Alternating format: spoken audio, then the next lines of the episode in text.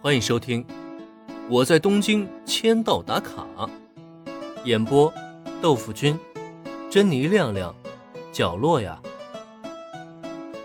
平泽唯的演奏，林恩老师的指点。恭喜你了，原子！看来你交到了一个好朋友啊。先来吃饭吧，等吃完饭之后，平泽同学，你就要开始你的表演了。林恩也看出了原子和绿队的友谊有一些不对劲儿，毕竟这么迅猛的发展，总不可能只是因为发箍这一个因素而已。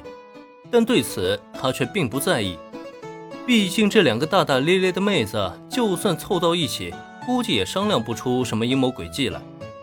所以在惊讶了片刻之后，他便示意大家赶紧吃饭，毕竟今天的主题可是平泽唯的作业。一顿午饭在大家拼凑在一起的课桌上完成了，期间欢声笑语是不会缺少。但是吃完饭之后，正戏可就要开始了。随着秦吹大小姐端上来刚刚冲泡好的红茶，手持着吉他的平泽唯也站在了大家面前。还真别说啊，这一刻的戴维还挺有范儿的。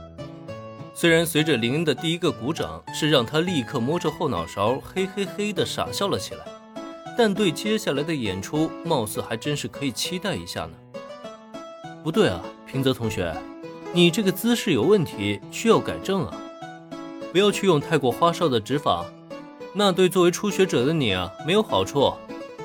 喏，还有这里，在原剧情中，平泽唯的技术除了靠轻音部的同伴们指点之外，其余时间都是在自己练习。虽然他最后成功了，同时也展现出了绝对音感的强大天赋，但在他真正开始演奏之后，林恩却发现自己想的还是太简单了一些。虽然平泽威的天赋是有的，而且还不低呢，但即使是有天赋，如果仅靠着书本上的一些理论知识，也没办法让他迅速成为一个合格的吉他手。随着平泽威的演奏开始，挂上全能音乐人称号的林恩，就立即发现了他的种种问题。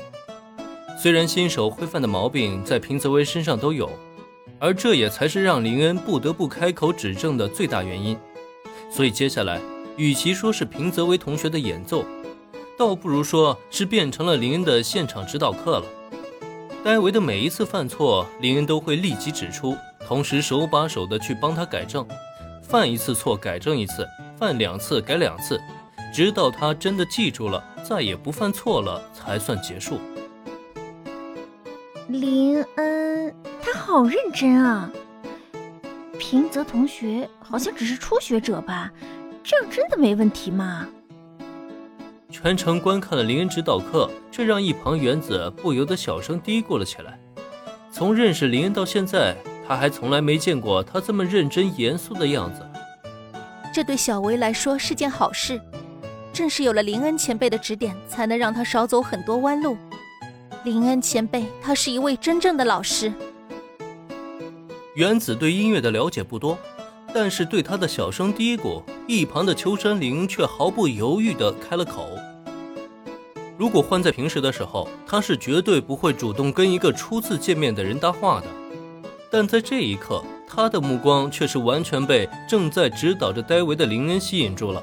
哪怕是在回答原子，他也依旧没有转过头来。